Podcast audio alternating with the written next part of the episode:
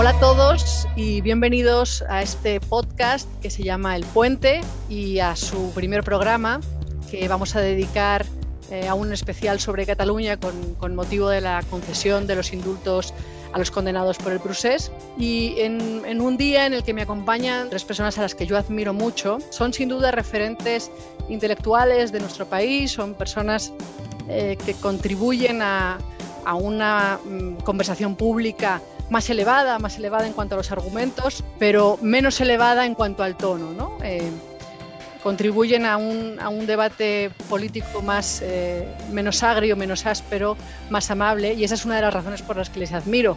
Pero también les admiro eh, desde un punto de vista casi de, de, la integridad moral. ¿no? Creo que tenemos hoy a tres invitados que son brillantes y al mismo tiempo son eh, estupendas personas, así que no puedo sentirme más contenta eh, de que estén conmigo hoy.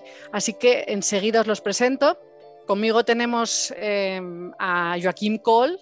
Joaquín Cole es historiador, es articulista en varios medios, como El Periódico, 20 Minutos o Crónica Global.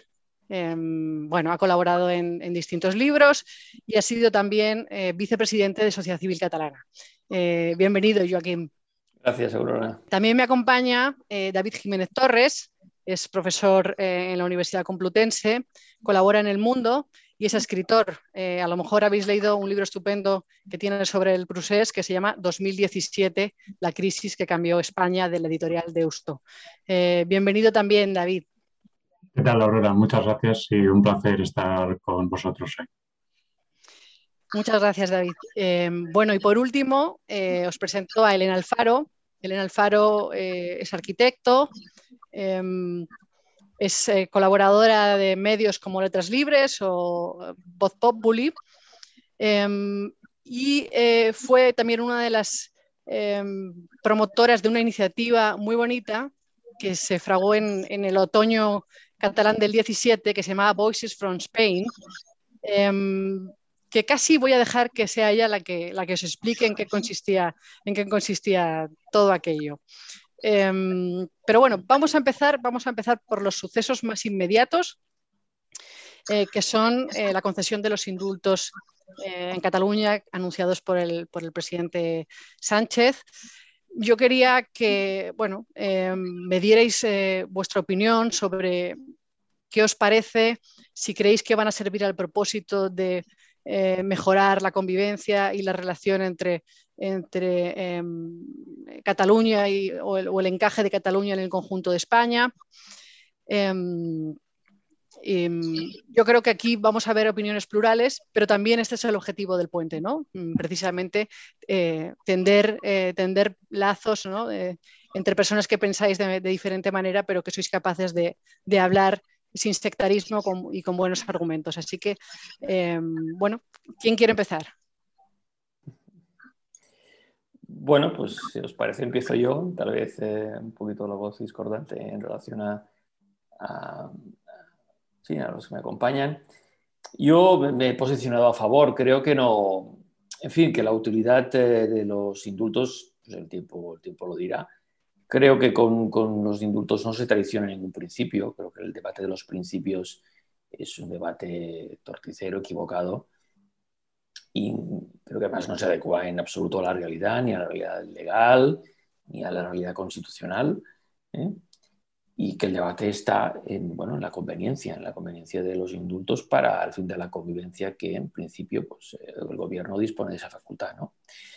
En fin, tampoco es que yo sea muy optimista en relación a la oportunidad que abren los indultos, ¿eh? quiero decirlo con toda claridad, pero creo que no hay nada que perder, no hay nada que perder, puesto que no hay impunidad. Estos señores han sido juzgados, han sido condenados, han cumplido una parte importante de la pena, van a seguir inhabilitados por desobediencia.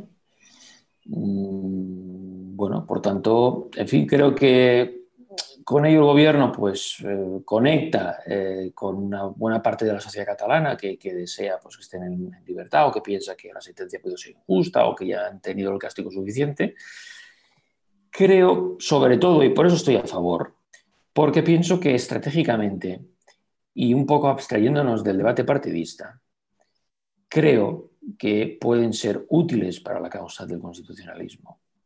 Creo que estos indultos no son un kit pro quo, pues yo os doy el indulto y tú qué me das, dame el castellano, dame la neutralidad de las instituciones, ¿no? es decir, renuncia no sé qué. No, simplemente permite pues, eh, ocupar, digamos, otra pieza en eh, otro, otra casilla dentro del tablero. Nada más. Es decir, yo creo que, no, no, se puede esperar mucho de los indultos. ¿no? Seguramente van a tener.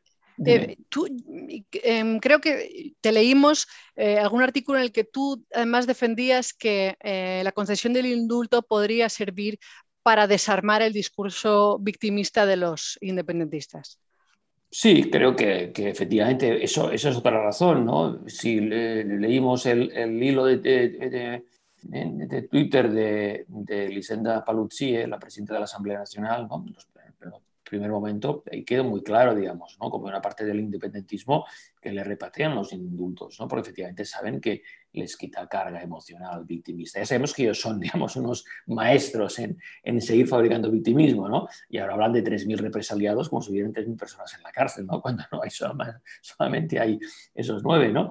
Creo que lo esencial es que los indultos se puedan inserir dentro de una estrategia general, porque esto va para largo. Es decir, es decir, es decir, lo de ayer en el Consejo de Europa, efectivamente, bueno, pues gravísimo, ¿no? Lo que ha pasado, ¿no? Forma parte del desastre en el que estamos. Es, decir, es así, si te seguimos con un, con un, gobierno y un Estado que en muchos aspectos está en la inopia, ¿no? Y ya pasó con Rajoy y sigue pasando con, con, con Sánchez. Y el problema esencial es que no se quiere defender políticamente a la Constitución.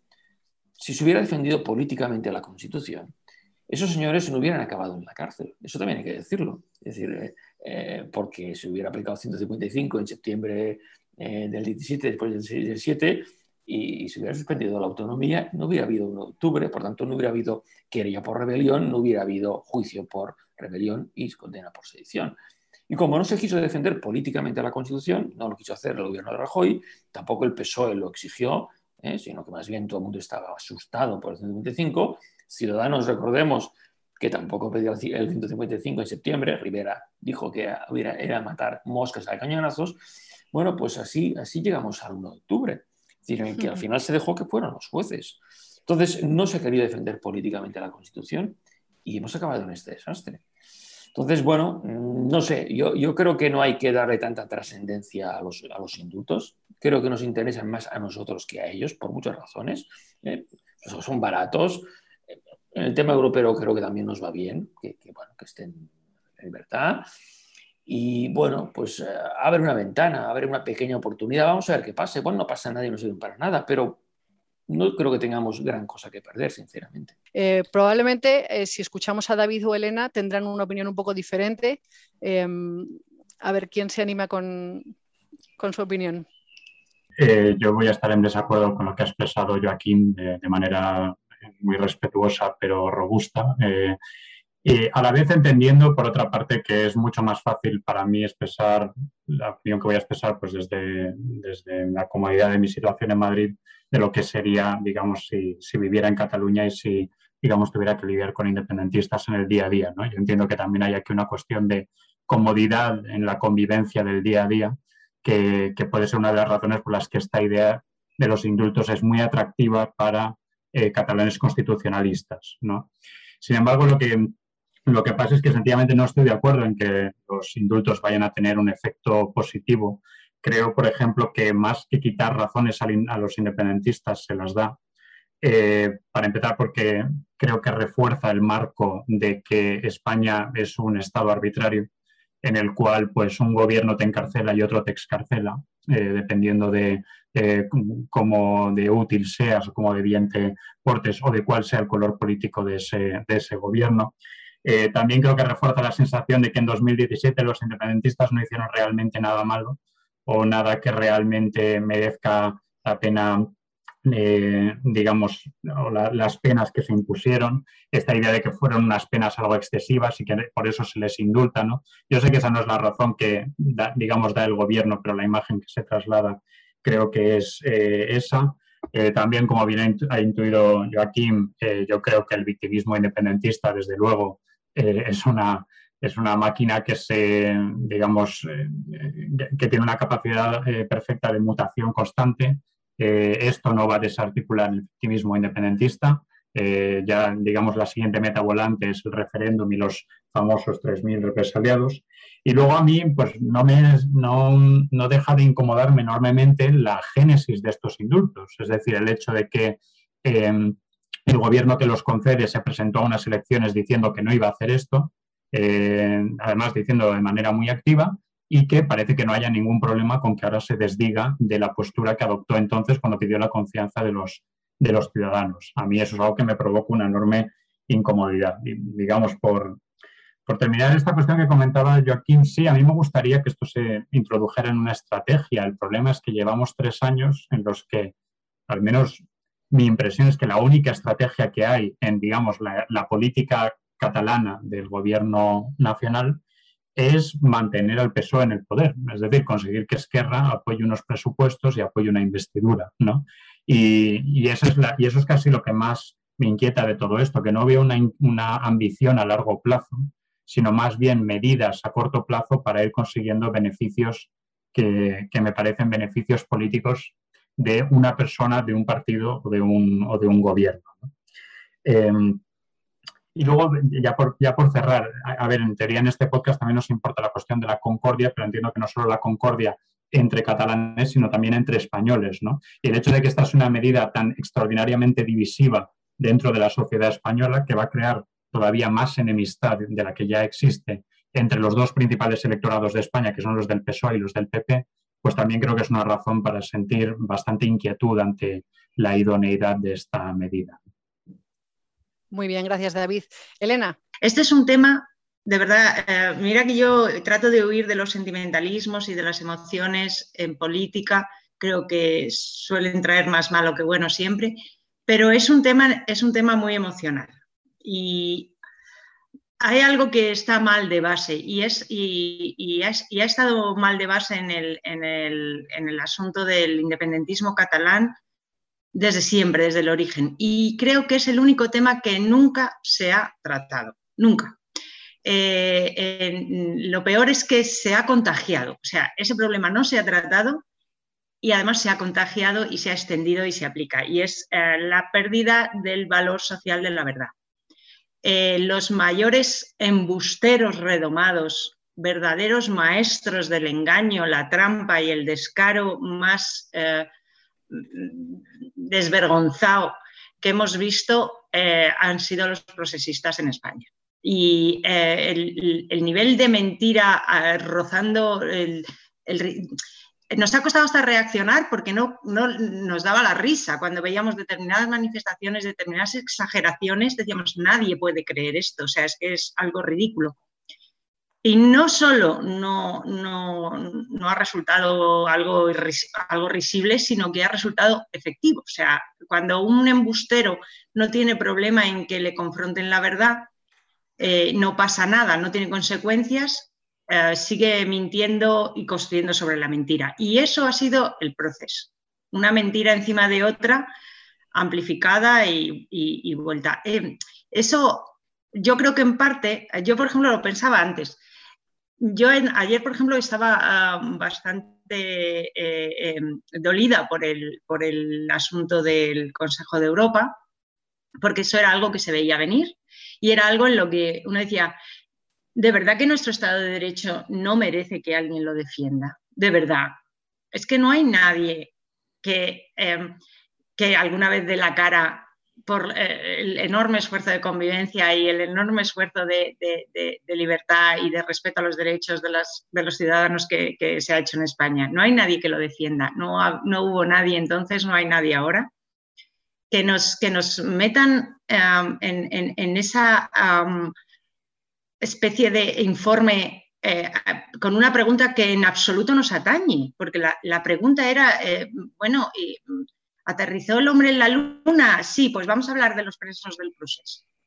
Es que era, era algo que no tenía nada que ver con nosotros. Y, no, sé, yo me imaginaba estando allí y habría montado un, pollo, pero monumental. No, puedo entender que reaccionemos con esa tranquilidad de, dejar que, se nos haga el lío de esa manera y, acabemos diciendo que en España alguien va a la cárcel por sus ideas políticas. Eh, pero vamos a ver, pero ¿cómo podemos empezar a sentarnos a debatir eso? Eso no, es debatible, eso no nos afecta. Eh, por supuesto que nadie debe ir a la cárcel por sus ideas políticas. ¿Y, por qué habla usted de España? ¿Qué tiene que ver eso con nosotros? Desde ese momento ya todo iba a cuesta abajo. Y em, además, la terrible, perdonad que me he desviado, eh, yo pensaba el otro día, ¿cómo se podría solucionar esto? No lo sé, eh, pero creo que la única posibilidad, y me parece absolutamente remotísima, pero la única posibilidad sería que empezáramos a decirnos la verdad. Y, que hubiera un perdón, pero no un indulto, que hubiera un perdón, que hubiera un perdón mayoritario de la sociedad. Yo, lo que me pasa a mí con los indultos, que no sé si será una, cosa que compartís, es que eh, normalmente el indulto se utiliza eh, para alguien que, eh, en el que se ha operado un cambio, ¿no? un cambio en su, en, su conciencia, en, su actitud, en, su comportamiento respecto de los hechos que le, condujeron a, prisión. ¿no? Pero, no se pone en cuestión los hechos que sucedieron. Es decir, esto sucedió, este señor hizo esto, pero este señor ha cambiado y por eso le vamos a conceder el indulto. Yo lo que veo es que a veces, cuando hablamos de los indultos ahora, la operación es a la inversa. Eh, estos señores no han cambiado, estos señores continúan diciendo vamos a volver a hacerlo, estos señores continúan diciendo no hicimos nada que estuviera mal, y lo que se trata de eh, reconstruir son los hechos, lo que se trata de cambiar son los hechos que, sucedieron. Eh, eso es lo que me preocupa a mí que dejemos de tener un relato compartido sobre los hechos que sucedieron en 2017. Y eso creo que puede estar empezando a suceder, ¿no? Cuando escuchamos, bueno, sí, los independentistas hicieron esto, pero en realidad la culpa es del anterior gobierno porque eh, no les dejó otra salida. Em, cuando pasamos de, ese respeto sepulcral por, la, actitud y por el trabajo, o sea, por el trabajo de los jueces em, que teníamos antes, a poner en cuestión la sentencia de esos mismos jueces eh, para indultar a los presos, creo que podemos estar eh, perdiendo el relato compartido de aquella gran fractura que supuso 2017. Y, veo cómo progresivamente la fractura que antes estaba un poco restringida al ámbito catalán podría extenderse al conjunto, al conjunto de, España. Em, y eso me, lleva a pensar en lo que, en lo que significó 2017. David tiene un libro magnífico, también eh, en aquellos días eh, Elena eh, participó de esa gran iniciativa que fue Voices from Spain, que trataba de llevar al ámbito exterior, al ámbito europeo principalmente, las ideas que se escribían, que se publicaban en los, en los medios aquí en España, eh, por parte de eh, constitucionalistas, ¿no? porque de algún modo teníamos la, sensación de que los constitucionalistas habíamos dejado los deberes sin hacer, mientras el independentismo llevaba muchos años trabajando esa dimensión exterior em, del procés y trabajándose a la opinión exterior y poniéndola a favor de su causa. Em, no sé si queréis hablar un poco de, eh, bueno, ¿Qué, fue lo que pasó durante todo aquel otoño y, en aquella culminación del proceso mm, que, después trajo las sentencias de las que hoy estamos hablando? Sí, por supuesto. Yo de todas maneras quisiera precisar una cuestión sobre el tema de los indultos que me parece fundamental. Los indultos, según la ley del indulto, eh, para los casos de rebelión y sedición, es decir, no exige que hayan cambiado su, actitud. los indultos se dan por una cuestión de conveniencia pública. Es esta es la realidad. Entonces, eh, yo creo que, decir, en, ningún momento creo que se esté cuestionando la, sentencia del procés, del Supremo. Más allá de que entre nosotros sabemos que la sentencia del Supremo pues tuvo que hacer algunas virguerías porque tenemos un código penal pues que no recogía digamos, lo que es eh, una rebelión posmoderna, ¿no? entonces, pues, pues claro, tuvieron, hicieron lo que pudieron, ¿no? Y la propia sentencia de Procés eh, afirma que esos señores no fueron contra la Constitución, sino que intentaron forzar al, gobierno a una negociación. Y hay una cierta contradicción en la sentencia, ¿no? Entonces, bueno, es decir, todo se ha hecho de la manera que se ha hecho. Eh, yo he defendido siempre la sentencia del Procés y creo que hay que seguir haciéndolo, pero bueno, eso no implica que no se pueda considerar que, digamos, políticamente, políticamente, ¿eh? conviene, pues en esos momentos, pues indultarlos de forma parcial. Entonces, a ver, yo, yo lo que observo con preocupación, con enorme preocupación, es como desde el constitucionalismo se compran los argumentos del separatismo. Y eso a mí sí que me inquieta. Es decir, porque es decir, no, hay una derrota, es decir, no, se les está, eh, creo que, comprando sus argumentos. Es decir, no, es decir, ni legitimando, ni... No, bueno, entonces, claro, lo peligroso es pensar que sí, que, que, y entonces entremos en una disputa interna, ¿no? Que yo creo que, por desgracia, está muy contaminada por factores partidistas y por, digamos, el factor, digamos, que yo eh, llamo del antisanchismo, eh, que, bueno, que, esto hace, digamos, que, el, debate, digamos, esté muy envenenado, ¿no? Y es verdad que los indultos tienen un problema, un problema de fondo, y es que los concede pues una persona que dijo que nunca los concedería, ¿no? Y, eso los concede una persona que, en, este caso el presidente de gobierno, que tiene una dependencia en el Congreso de Esquerra Republicana, ¿no? Eso es verdad. Eso es, la, digamos, el punto débil de los, de los indultos y la crítica política.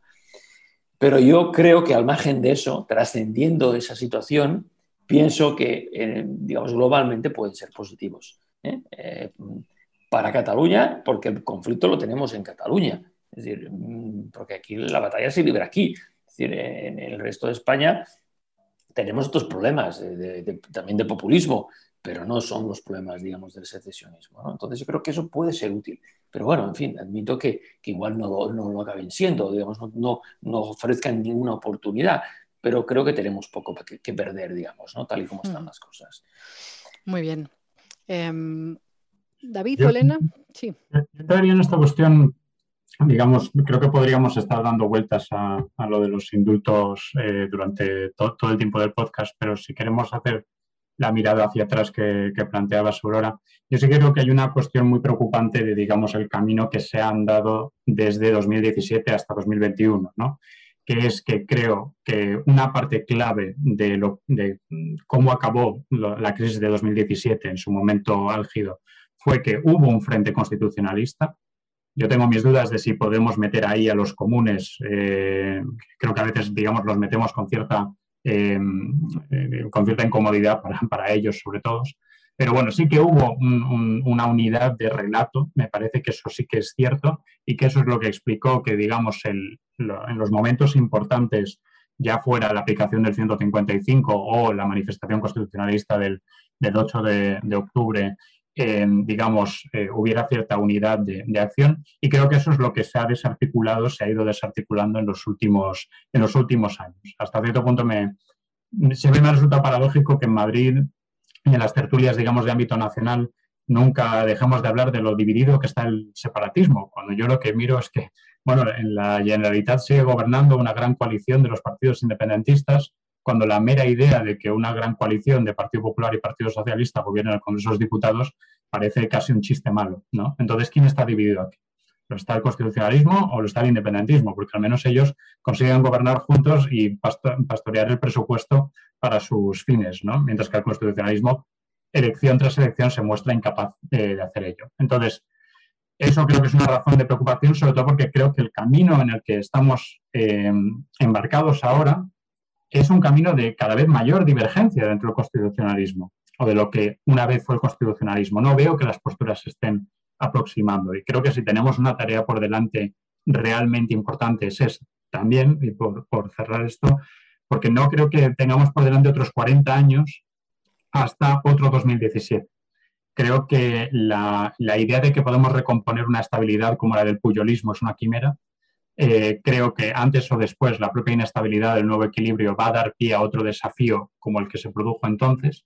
Y la única cuestión es, bueno, si, va, si se va a poder articular una respuesta como la que se articuló en 2017 de pie en pared de los, las principales fuerzas constitucionalistas, eh, de sociedades admirables como la propia sociedad civil catalana, pero también de los partidos, eh, o si esta vez sencillamente se les dejará hacer. Elena. Eh, no puede haber eh, los indultos y no solo los indultos, es que eh, cuando hablaba, hablaba al principio King de, insertarlos dentro de una estrategia general, yo no creo que haya una estrategia general, creo que hay una táctica, un tacticismo generalizado, que no es lo mismo. No creo que tengamos un proyecto, no creo que haya un plan y si lo hay, desde luego no se ha explicado. Y, creo que, las eh, que medidas que son tan sumamente divisivas, con, que, exaltan tanto las emociones, em, deberían ir acompañados. Yo entiendo que se tengan que hacer gestos de cariño hacia un lado, eh, intentar esas cosas que hemos escuchado y esas reuniones con la sociedad civil catalana, que resulta que son 300 personas, entre las que no están gran parte de los que eh, sufrieron directamente y han participado más. Eh, y la otra parte también necesita su cariño. Es decir, em, los indultos deberían ser algo que otorgamos, aunque, aunque, la potestad la tenga el gobierno, deberíamos, para que sean sanadores, para que sirvan de algo en esa estrategia general, deberían ser em, otorgadas eh, con un gran consenso, o por lo menos que todos nos tragáramos un pequeño sapo. El, compartir, el decir, eh, no nos gusta, pero entendemos que puede ser útil. Ellos te dirán, yo menos de la amnistía me parece una ganga, pero bueno, mm, esa sensación de, bueno, nos estamos fastidiando todos un poco porque en el fondo todos queremos ceder un poco y queremos eh, dar mm, pasos hacia la concordia. Yo, yo reconozco, y lo digo honestamente, yo lo habría aceptado. Eh, a mí me habría cerrado los ojos y habría dicho, bueno, venga, vamos a dar una oportunidad. El problema es que nunca, yo no he visto ni un solo gesto que me indique que esa es la intención. Y, entonces, como la historia no es nueva, eh, como cada vez que se ha cedido y hemos hecho la vista gorda, os recuerdo los 16.000 millones que nunca existieron. Bueno, eso ya está escrito en todas partes. Eso se ha convertido en una verdad. Yo me acuerdo de, de Burrell eh, cuando lo explicaba eh, cómo había tenido que llamar a los periodistas, decir, o sea, que eso es una mentira, que es que eso no ha sido nunca así. Ah, bueno, pues que lo desmientan en Madrid. Eh, otra vez nadie comparece, otra vez no importa, y otra vez esas mentiras se consolidan. Y yo estoy eh, temiéndome que, el, relato de los hechos, cuando lees el artículo de hoy del, del New York Times, explicando que que, es que el, Constitucional había desarmado gran parte de, la Carta de Libertades de los catalanes. oiga, pero señor, usted no se ha leído que son 14 artículos parcialmente de más de 200. O sea, ¿cómo puede ser que esas eh, eh, eh, falsedades tan, tan, tan fáciles de comprobar ya, sean, ya se hayan asentado de esa manera? y no tengo ninguna... Una pregunta. ¿Cómo, ahora que mencionabas el artículo de New York Times, Em, tú que participaste en, este proyecto de Voices from Spain, em, no sé si estás percibiendo que el esfuerzo que se hizo entonces eh, por tratar de trasladar a la opinión internacional eh, lo, que, lo que verdaderamente estaba ocurriendo en España o, al menos eh, cómo se percibía lo que estaba sucediendo en España desde el punto de vista de los constitucionalistas. No sé si eh, observas que se ha producido un retroceso respecto a entonces y, sobre todo además aprovecho para pedirte por favor que expliques un poco a, quienes nos están escuchando en qué consistía Voices from Spain para quien, quien no lo conozca. vamos a ver, nosotros, bueno, no, todos, ¿vale? Éramos un grupo, éramos muy, muy plural y era gente buenísima, toda generosísima. Y, tanto los que estaban trabajando así, como por así decirlo, el núcleo duro de los que nos reuníamos, como los escritores que generosísimamente cedieron todos sus artículos. Bueno, a, vosotros os, hemos traducido a todos, a varios idiomas, con muchísimo placer. Em, eh, pero mm, eh, más que, más que mm, cambiar, de verdad que lo que queríamos era evitar o sea, lo que nos dolía horriblemente era que se dijeran esas barbaridades sobre España y la sociedad española. O sea, e, eso era tan, tan llamativo y tan, tan escandaloso que nadie se molestara en verificar cosas que eran tan fácilmente verificables que los corresponsales eh, mm, se, dejaran eh, eh, guiar por una única opinión, que era lo que le facilitaba la, generalidad, y, no indagaran más allá. Yo recuerdo, el, había, los alemanes desde el principio fueron muy, muy exactos. O sea, de hecho, el corresponsal de varios periódicos, había uno en concreto, no lo voy a pronunciar porque lo diré fatal, pero em, que el hombre vino, vino, a, Barcelona y, y nos pidió si podía alguien guiarle y tal y, el hombre eh, escribía cosas totalmente ajustadas a la realidad. Y decía, oye, que estos no son ningunos pobrecitos, que estos son los poderosos, que esto no es una revuelta de, gente humilde, oprimida, que esta gente es la que controla los medios y la que controla los presupuestos. Entonces, eh, a mí me sorprendió la facilidad con la que eh, determinados relatos totalmente fantasiosos eh, podían dañar el prestigio de un país y, el prestigio de una sociedad y los valores de una sociedad y, ser comprados con esa facilidad.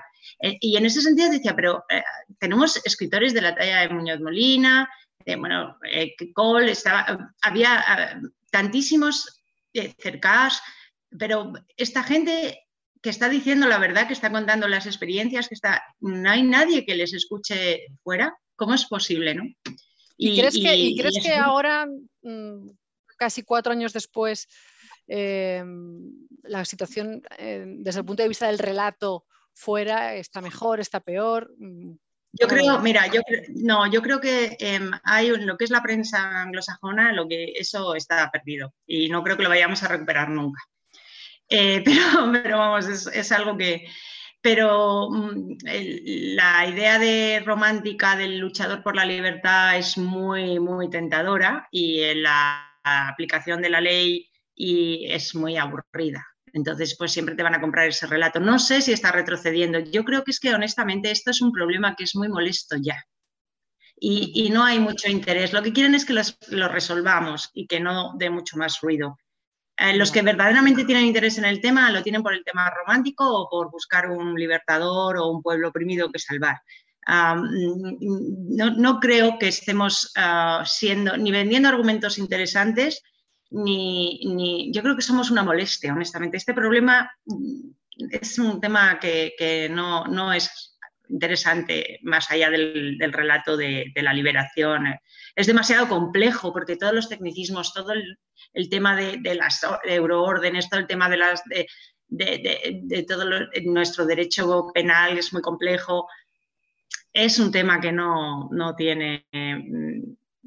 no se, va, no se va a mostrar fuera de otra manera de la que se está mostrando, porque se está mostrando la única cara periodística que se puede mostrar. Todo lo demás es bastante aburrido y hay que leer muchos folios y es muy difícil transmitirlo a, gente que vive en otro país con otras ah, circunstancias. Vale, pues lamentablemente. A, ver, pues, si puedo decir algo. Sí, claro, eh, A mí, de todas formas, me parece que hay cierta asimetría en cómo tratamos la responsabilidad de los gobiernos nacionales españoles en este asunto. ¿no? Eh, todos hemos aceptado, y yo el, primero, que parte del problema con cómo se percibía la cuestión, la catalana en el extranjero era que el gobierno de Rajoy no hacía los deberes y no se esforzaba lo suficiente, con la suficiente intensidad para hacer esa labor de, digamos, eh, explicación eh, que, por otro lado, sí que veíamos que hacían los independentistas. todos más o menos creo que estamos de acuerdo en, eso, ¿no? que era muy frustrante la eh, inacción o incapacidad del gobierno del Partido Popular de entonces de explicar las razones de la democracia española. Pero el caso es que llevamos tres años de un gobierno distinto y en vez de, o sea, lo que veo es que ahora estamos volviendo los argumentos casi de inevitabilidad, ¿no? Eh, cuando, bueno, en teoría una de las razones por las que se nombró a, Borrell eh, ministro de Exteriores era para hacer esa mm, campaña de explicaciones que no se había llevado hasta entonces, ¿no? Bueno, luego Borrell desapareció del gobierno y ya no hemos sabido nada de, aquello, ¿no? Yo, entonces creo que también hay que plantear la cuestión de hasta qué punto ha habido voluntad política en los últimos tres años eh, para eh, efectivamente continuar con esa labor de explicar las razones de la democracia española en el conflicto eh, catalán. Y aquí es donde, de nuevo, no creo que sea accidental el hecho de que este, este nuevo gobierno ha necesitado, digamos, del apoyo de los, de los, independentistas catalanes, sobre todo de Esquerra, para mantenerse en el, en el poder. Sí, yo, si me permites, quisiera añadir sobre el 17, eh, que no he contestado antes a tu pregunta. Yo creo que tenemos que evitar mm, mitificar el 17, digamos, como un momento eh, en el que el constitucionalismo hizo bien las cosas. No, lo hicimos fatal. Es decir, en octubre del 17 se salva por la intervención del rey y se salva por la manifestación mm, del 8 de octubre. Y luego porque el, separatismo eh, evidencia que su estrategia unilateral era un farol. Porque la indolencia de Rajoy obliga al separatismo a ir hasta el final en su propia, digamos, en su propia juego de la gallina, digamos, ¿no? Ellos se obligan a quemar dos balas que tenían, que, tenían, que es la del referéndum y la de la Declaración Unilateral de Independencia. Eh, entonces, claro, unidad constitucionalista en el 17, pues es que no hubo. Eh, no hubo, no, es verdad. Si, si Rajoy no se atrevió teniendo mayoría absoluta en el Senado, aplicar el 155 cuando tocaba, por lo menos después del siglo VII, y los otros partidos tampoco se lo exigieron. Ya fue hasta en el final, digamos, de octubre, ¿no? Entonces, claro, es decir, la pregunta que cuando nos preguntamos qué nos pasa fuera, pues que nos pasa que, que, que, los demás eh, gobiernos alucinan de que eh, a esta gente se les haya dejado ir tan lejos. Si era tan malo, tan grave lo que estaban haciendo en la Generalitat, y lo era, y lo denunciábamos desde Sociedad Civil Catalana, ¿eh? es decir, el golpe que se estaba perpetrando, ¿cómo puede ser que un gobierno que tiene el deber de eh, eh, aplicar y digamos, obedecer y hacer cumplir la Constitución no hiciera nada y todo lo dejara en manos de la Fiscalía, como fue para el referéndum de octubre? ¿Mm? Claro, entonces, no nos asombremos hemos sido incapaces, han sido incapaces de defender políticamente a la Constitución y estamos donde estamos por, por todo esto. Entonces, estoy de acuerdo, el problema es que no hay estrategia. No la ha habido con Rajoy y no la hay tampoco ahora. Ahora hay un poco más de tacticismo, estamos en otro momento. Es verdad que desde el 17 hasta acá no han desobedecido, más allá de la pancarta idiota de, de Kim Torra. No van a desobedecer en los próximos dos años. no, es decir, esto estoy convencidísimo de juego una cena con quien queráis, no van a desobedecer en los próximos años, pero bueno, ellos van a seguir trabajando por la independencia, claro que sí, van a seguir intentando eh, que, digamos, fortalecer su hegemonía, que ahí tenemos un problema, porque ellos van a seguir trabajando desde las instituciones, desde el poder, con subvenciones, y nosotros vamos a, pues, a seguir peleándonos. ¿eh? Y esto es el, drama de este país. El drama de este país es que no hay capacidad de hacer grandes, eh, hacer política con mayúscula, ni frente a, una, un envite separatista, ni en medio de una pandemia, ni ahora que tenemos unos fondos europeos que nos obliguen a hacer unas reformas estructurales. Pues no se va a hacer. Entonces, claro, eh, si el milagro es que, es que este país siga existiendo, porque la Constitución del 78 se votó en referéndum. Si no se hubiera votado en referéndum, estaríamos como la Segunda República, con una Constitución dinamitada por todos. ¿eh? entonces, claro, yo soy un poco pesimista porque veo la incapacidad nuestra para hacer cosas. Bueno, pues eh, esto que dice Kim me sirve para plantear la, última pregunta, porque ya nos estamos quedando sin tiempo, que precisamente iba un poco por ahí, ¿no? Eh, sobre las expectativas de, futuro en el, medio plazo, ¿no? Sobre si sois optimistas o pesimistas sobre la, resolución del, problema, catalán, sobre por dónde creéis que puede pasar eh, una solución. Estos días se vuelve a hablar de, un nuevo estatuto. Eh, bueno, ¿vosotros cómo lo veis? Y con esto ya cerramos, que nos estamos pasando de tiempo. Yo, lo, yo no soy optimista porque sigo pensando que la única manera es decir la verdad. Y eso eh, estamos en las antípodas de que suceda. Y, mientras, mientras se siga mintiendo sistemáticamente sobre cada pequeña cuestión, eh, no se puede confiar. Y es que necesitamos poder confiar, es que es imposible, es que la, unidad o, la, acción mínimamente coordinada o, la cesión por todas las partes se tiene que basar en la confianza de que el otro también va a ceder y que el otro va a respetar eh, lo que se acuerde.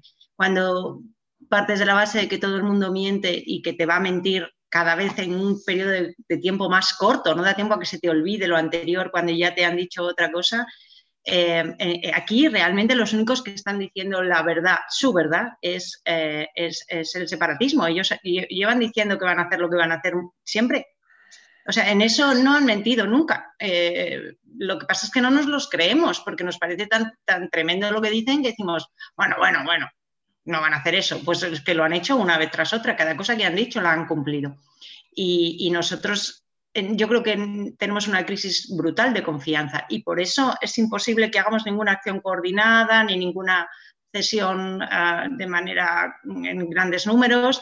Por eso la pandemia ha salido gestionada como ha salido, por eso la gente eh, tiene esos sentimientos y esa, la polarización es cada vez mayor. Y es porque mm, mentimos, mentimos y seguimos mintiendo. Y mm, mientras no empecemos a decir la verdad, no, no, no, va a haber confianza. Y sin confianza no hay sociedad. David. Así que. A ver, em, querías respuestas breves, ¿no? Eh, Preferiblemente sí. Bien, yo por ser sintético creo que eh, esto no tendrá realmente una eh, solución duradera si el Partido Popular y el Partido Socialista no llegan a una conclusión de que son capaces de llegar a acuerdos entre sí, y ya sean de gran coalición formal o informal, pero la idea de que se establezca una cultura política según la cual esos dos partidos eh, tienen más en común entre sí de lo que tiene el Partido Socialista, por ejemplo, con Esquerra Republicana. Esa sería la herramienta política para que pudiera haber aquí una, una solución distinta. Y también creo que tenemos que aceptar que el colapso de 2017 es el resultado de varias décadas de recetas fallidas. Y la solución, yendo hacia el futuro, sería no repetir esas recetas fallidas.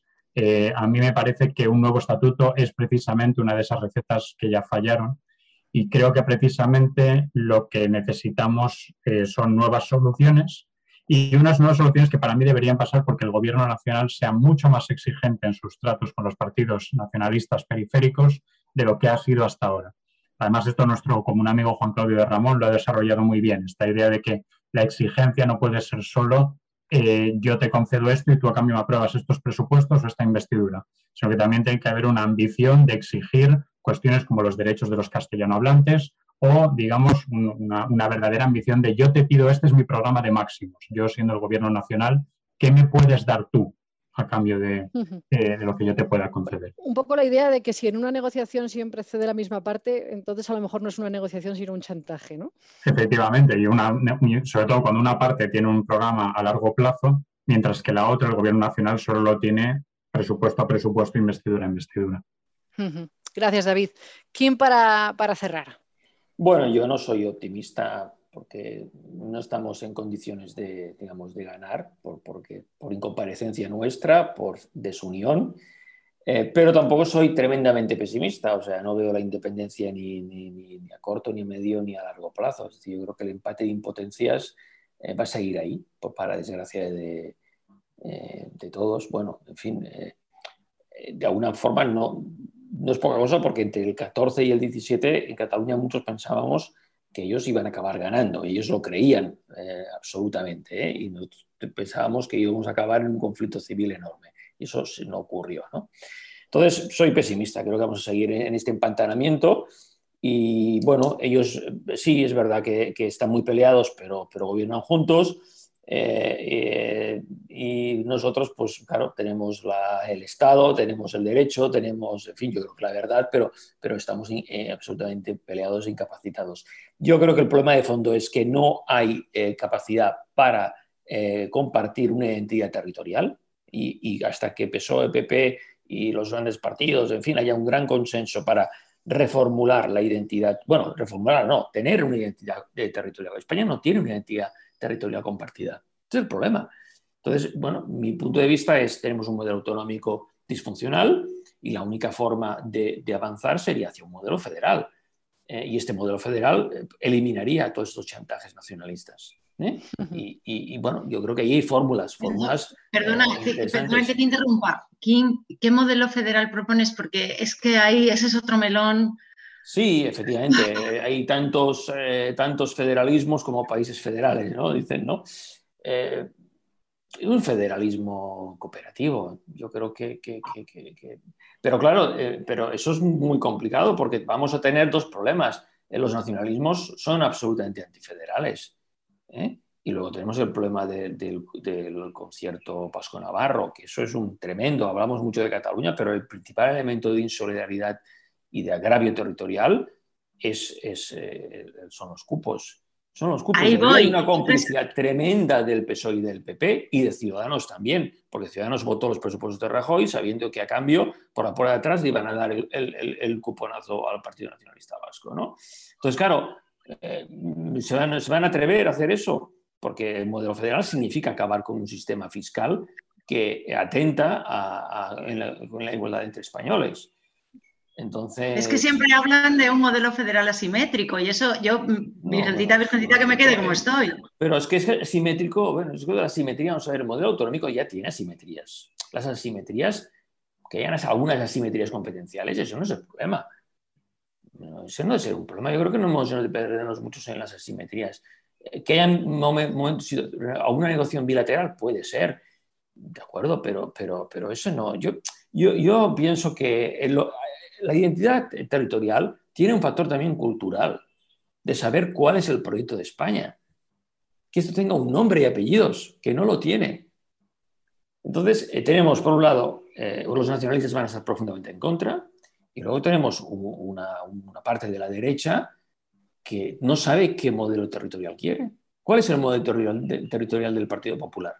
Lo cual es el del PSOE, ¿no? Porque Eh, también dependiendo del momento, el eh, PSOE no. es federal, es confederal, No, es no, confederal, es, eh, confederal no, no lo ha sido nunca. El modelo federal del PSOE es Granada, que no, dice que es federal, pero luego si lees lo que entiende alguien como Iceta por federalismo, se parece bastante más a la confederación de lo que se parece a un federalismo. No, no estoy de acuerdo. No, yo creo que no, no, no. Yo creo que no, David, de verdad. O sea, decir, eh, no, no quiero defender a Iceta, que se puede tener muchas cosas, ¿eh? pero yo creo que decir, el modelo federal del PSOE es Granada. Y allí no hay una pizca de confederalismo. En absoluto. El problema del federalismo es que se plantee desde Cataluña, se plantee como una solución del encaje catalán. Ahí es el problema del federalismo, porque el federalismo no es un proyecto para Cataluña. El federalismo es un proyecto para toda España. Es decir, Efectivamente. Claro, pues entonces para eso necesitamos que hayan federalistas en toda España y federalistas de derechas y federalistas de centro, porque el federalismo no es de izquierdas ni de derechas. Nosotros hacemos en otros países del mundo. Entonces lo que no entiendo es que un país que es, tiene textura federal, ¿por qué nos empeñamos en seguir en un modelo disfuncional, cada vez más disfuncional y que encima tiene unas excepciones territoriales que no existen en ningún lugar de Europa, como es el, el cupo vasco? Entonces yo no, no entiendo, es decir, no entiendo. Es, decir, Es que ¿por qué yo no creo que seamos. ¿Tú crees, ¿tú crees posible eh, eliminar el cupo vasco? Es que es imposible. Bueno, pues sí. Lo que vamos a tener son dos cupos, el vasco y el catalán, y No, la caja única no- se yo- va a paseo. No, yo creo que, a ver, no digo que sea fácil, ¿eh? no digo que sea fácil ni que seguramente pueda ser directo y pueden haber soluciones inter- de mediación para que al final el resultado del cupo no sea lo que es. En fin, yo no, aspiro al mundo, ya sé que las cosas no se pueden escribir, digamos, eh, eh, digamos eh, de nuevo, ¿sí? como si hicieras, porque venimos de donde venimos. ¿no? Pero lo que no entiendo es que no tendamos a un modelo federal cuando hemos vi- vivido la experiencia de la pandemia cuando estamos en Europa y queremos que Europa sea más federal. Entonces, nos enquistamos en un modelo que al final solamente sirve para que el lío territorial sea un elemento de confrontación electoral.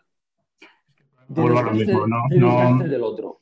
No, vamos a estar dando vueltas a esto y no lo vamos a resolver, pero es que el problema es que cuando se habla en España de modelo federal, cuando hurgas lo suficiente, y quizás no, sé- no es tu caso, Kim, pero aceptarás que sí sucede en muchos de los que se declaran federalistas, lo que al final te acaban diciendo es que el federalismo sería el cupo y sería eh, reconocer singularidades solo a algunas regiones y no a otras, y sería federalismo para Cataluña, Galicia y País Vasco, y Murcia y Andalucía, que, que ya se las arreglen por sí solas. Y las Castillas, pues bueno, como no tienen entidad histórica, pues... Yo, eh, creo que, pues yo creo que puede haber haya gente que diga eso, pero yo creo que no es eso. Es decir, en un análisis de todos los eh, textos, Mm. eh, digamos, tanto académicos como políticos, sobre proyectos federales, eso no es así. Bueno, Yo creo que eso pensemos. es la eh, caricatura, mira, eso es la mira, te- te caricatura pongo un del ejemplo. federalismo, es una caricatura de federalismo que se hace que, que yo no, no- es que no la había Va- Vale, pero mira, sal- salgamos de Cataluña. Piensa en Francina Armengol, por ejemplo. Francina Armengol diría que España tiene que ir a un modelo federal y que tenemos que ser federales y federales y federales.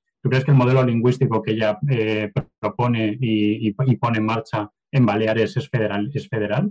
La idea de ir desterrando la lengua común de las, No, del uso de las no instituciones, es eso no es federalismo. Entonces, No es- vuelvo a lo mismo. Pero, pero, no, pero, pero precisamente con que queremos un modelo federal, Un modelo federal impediría que se hiciera un modelo, es decir, un modelo monolingüe.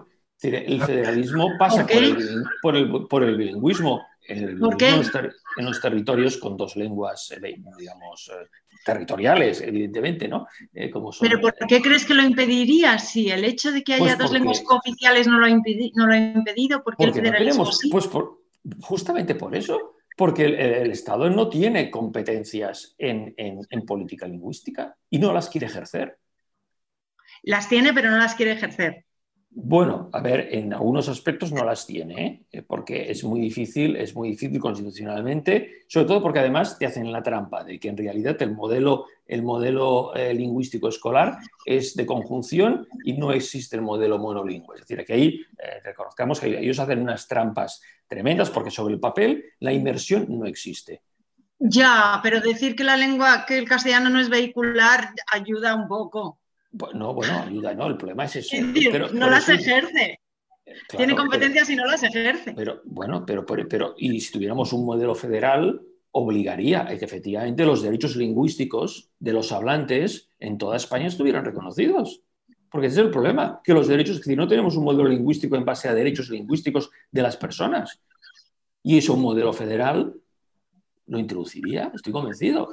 Bueno, sería, sería la, oportunidad para introducirlo. Porque ahora lo que tenemos, seguir en lo que tenemos, es lo peor, porque es seguir ahondando en las diferencias. ¿Por qué no podemos establecer un modelo federal que es un marco compartido? Yo no entiendo, Yo entiendo. Eh, el miedo este al concepto, es decir, cuando ves otros países... Yo creo que. No, yo lo, entiendo. lo, que te, lo que creo que también además intentaba decir David es que em, para que el modelo federal fuera una, solución, primero tendríamos que ponernos de acuerdo en lo que significa un modelo federal. y creo que aquí eh, hay bastantes discrepancias. Es que incluso hay mucha gente que considera que de facto España ya es un modelo federal. Entonces, em, tiene muchos elementos, por eso no sería tan difícil, porque tiene textura federal, como decía Jordi Soletura, lo que no tiene es cultura federal. Y Pero el problema también es precisamente que no es un, problema de las reglas. Las reglas no están mal diseñadas, también es un problema de las personas que ocupan las instituciones y que deciden en qué momento eh, utilizan su capital político para tomar ciertas decisiones o no tomarlas. Hablamos de cuestiones como la alta inspección educativa. ¿Por qué no se investiga, eh, por qué no se utiliza más? No porque las reglas estén mal diseñadas, sino porque los políticos y los partidos y los votantes que apoyan esos partidos no forma parte de su cultura política reconocer el derecho de un castellano hablante en VIC como un derecho de todos, sino esta idea de que, bueno, la ley es diferente o tus derechos son diferentes dependiendo de en qué parte del territorio estés. Entonces, no es solo una cuestión de, si rediseñamos la Constitución para que diga federal, eh, se arreglará el problema. Si es que las reglas no están no son el problema. Eh, el, problema son los políticos que ocupan esas instituciones y deciden si aplicarlas o no. A eso, a eso me refería. O sea, no es porque el esquema actual, con todas sus deficiencias, no dé opción a hacer esas cosas. Es que las da y, se, se, no, y no se aplican. Se decide no aplicar. Es decir, yo mm, entiendo que el modelo federal puede tener unas virtudes, pero entre esas virtudes no veo que solucione eh, lo que sucede con el modelo actual, que es la nula voluntad de que los derechos comunes se reconozcan. No veo por qué un modelo federal va a hacer que cosas que se hacen voluntariamente o se incumplen y no pasa nada, de repente vaya a pasar algo y se vayan a hacer voluntariamente. el, modelo no creo que cambie la raíz del problema y es que mm, no se cumplen las reglas. Bueno chicos, eh, me quedaría todo el día eh, hablando y debatiendo con vosotros, pero me temo que nos hemos pasado de tiempo eh, bastante, así que si queréis lo dejamos aquí. Muchísimas gracias a los tres por haber participado de este, de este primer podcast del puente y a todos los que nos habéis escuchado, también gracias por acompañarnos. espero que, que, sigáis con nosotros semana a semana. Y nada más, nos vemos, nos oímos, mejor dicho, en el puente. Hasta la próxima.